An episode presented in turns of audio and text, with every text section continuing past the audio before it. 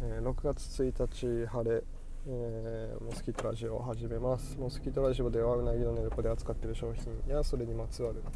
ことなどを話していきます、えー、今日はランカのセサミオイルについて話そうと思います。ランカなんですけど、えーと、久留米ですね。福岡県の久留米市。田主丸というところを、えー、拠点にしてまして、えー、セサミオイルの、あの化粧品を作ってます、まあ、スキンケア用品ですね。で、えー、っとそのセサミオイルなんですけども、あの原料あまずそうです、ね、社長の秋山さんがえー、スリランカインドスリランカの方のアーユルベーダというものに出会ったのがきっかけなんですけれども始まりが。そのもともと秋山さんが肌が弱くてもう10代半ばぐらいからずっと皮膚の、え、疾患に悩まされててなかなかいい、え、解決方法がなくてで、え、ステロイド系のあの塗り薬なんかにも頼ったりしててもなかなかこういい結果が出なくてっていうところで、えー、それなんかまあ仕事の関係でちょっとインドとかスリランカの方に行った時に向こうのあの伝統的な医療であるアイルベーダーに出会ってでアイルベーダーの中で、えー、スリランカあスリランカで、ね、セサミオイルですね。セサミオイルゴマのオイルを使う、うん、ことがあると。でそれを実際まあ試してみたところ半年ぐらいでそのずっと数十年悩んでた、えー、皮膚病が、えー、だんだんだんだん治っていって肌の調子も整い、えーと、白さであったりとか肌のこう、まあ、結構皮膚が荒れると自分もちょっとアトピーだったので分かるんですけどあのボコボコっとした感じとか硬くなってるような肌の感じっていうのがだんだんだんだんあのなくなってきて、えー、綺麗な肌になったっていうところで、まあ、その自分ご自身の経験経験というか、まあ、体験かな、まあ、もしくはその悩みとそれを解消するっていうことができたセサミオイルっていうものを使った、えー、化粧品開発に、えー、取り組もうということで、えー、され始めてます。で実際そのセサミオイルがどういいかというとまずスリランカのごまがすごく中の成分がいいっていうのがあるみたいですね。あちらの環境夏の暑さであったりとか土壌とかですね。その辺で日本とかまあ中国とか他の場所で取れるごまとはまた性質が違うっていう質の良さですかね、まあ、傷みにくいっていうこともあるみたいなんですけどもオイルオイルが傷みにくいっていうところと。あとはその石臼を使った低温の圧搾ですね、えー、絞りっていうもともと昔からされてた方法を、えー、大事にされててそのなかなか機械化とかが進んでいく中で、えーと、そういう昔からのあの低温圧搾をやってるとこっていうのもすごく少なくなってしまってるみたいなんですけどもその15度以下って前は言われてたんですけどもの、え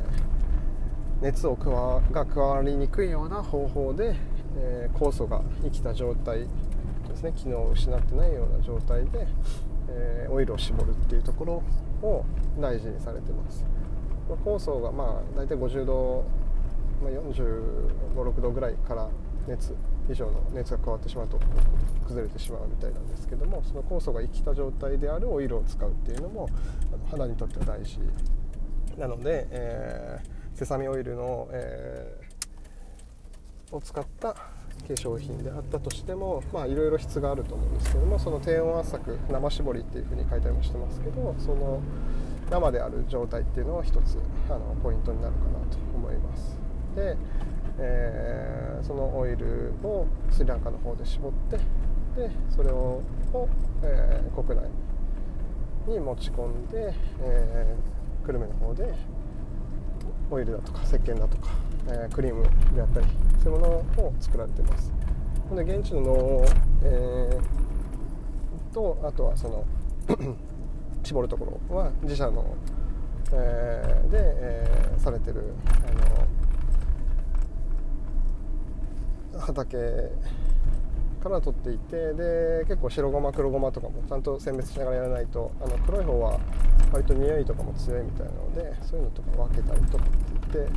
現地の人の手も、えー、すあの加わりながらでしっかりその仕事として、えー、お願いできるように、えー、いい形で、えー、現地のスリランカの方たちとも関係づくりをしながら質の高いセサミオイルを作って、えー、います。でそのそれに、まあ、秋山さんがされてて、えー、っといろんな大学とかとも共同であの検証をしたりとかそういうこともされてるみたいなんですけどもそのオイルを使い始めた時も常在菌ですね肌の環境を整えるためにもともと人間の体の皮膚にある常在菌の量もすごく増えててすごくそれによっても肌が、えー、いい状態になってたっていうことみたいなのでその 常在菌が生きやすい環境を作るのにこのセサミオイルっていうものが、えー、重要であるということなようです、まあ、肌のものなので人によって相性とかあとまあ香りに対する、えー、感度っていうのも違うので、まあ、匂いはまあ時間がすごく経つとしてくるけど最初はそんなに気にならないし、まあ、塗って、えー、ちょっと時間経ったらまあすぐ、まあ、天然のものなのでそのずっと匂いが残り続けるっていうことではないのであの、まあ、その辺り気にされなければ、えーと、すごくいいかなと思います。ちょっと匂いは気になる気にならない方は多少いらっしゃるかなというのはありますけど自分はそんな気にならないですね。でえー、っとあ生きた状態生絞りとかっていうので、まあ、フィルトムさん、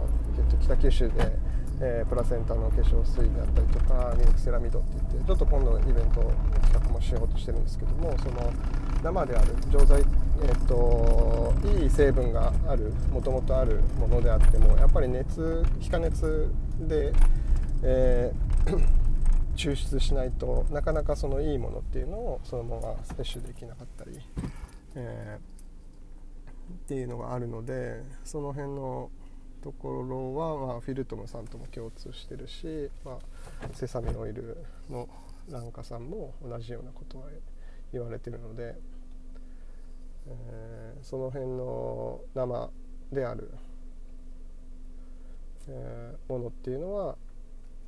大事になってくるかなと思います。まあ、そこを、えー、技術的にも、え独自に開発されたりあるいはあの生特許の技術を取ってたりっていうこともされてるので、えー、結構貴重なあの技術を持った、えー、作り手の方たちだったり、まあ、その実際ご自身がそのなんだろうなの悩みから生まれてきてるえー、ものづくりの例としても、えー、一つ、あの実際にこう使って良くなったっていうのがあって、まあ、それを広めたいっていう思いからいろんなものづくりが、えー、生まれてくるなっていうのはちょっと他の作り手さんと話しててもあったりしてでなんかの秋山さんもそうですし、まあ、お肌の悩みはやっぱりいらっしゃるので、あの背の、えー、っとヘチマ水ですね。を使ってるセノのもやっぱり肌の悩みを抱えていて自分の肌に合う何か化粧水ないかなっていうので探してる中で出会ったのが、えー、ヘチマ水を使った化粧水であったと。なのでその辺のこうまあいろいろ昔からまあ日本だけじゃなくて世界各地でそういう花に、えー、のトラブルに対して、えー、使われるようなものっていうのはあったと思いますから、まあ、そういうものの、まあ、いいいいものは、えー、取り入れたらいいと思いますし、まあ、それだけではやっぱりなかなか解消できないこととかもあったりとかするので、まあ、付き合い方かなとは思うので、えー、天然のもので質の良いものや、まあ、科学的に 何か生み出されたものっていうのもちょっとバランスよく、えー、とって、まあ、日々のそういう悩みとかも解消できていけたらいいんだろうなとは思ったりします。はいなので、えー、今日は、えー、ランカのセサミオイルについて話しました。え、店頭でもちょっとテスター出してたりはするのでちょっと試してもらえるといいかなと思います。気に入ったらすごいリピートされる方も多いので、えー、まあ、本当に飲めるぐらいの質のものですね。食べても大丈夫な、えー、口に入れても大丈夫なオイルです。あとはそうですね効果として結構肌のあれとか、まあ、その保湿ああの、まあ、ありますけど、えーと、使い方としてはそうだえっ、ー、とクレンジング落としにも使えるって言ってましたねとそのオイル化粧水した後のオイルとしても使えるしで結構日焼け、まあ、夏はこれからあの日差しも強くなりますけど日焼け止めみたいな効果、まあ、あるのであのオイルを塗っとくとで外に外出するといいっていうふうにも言われてました。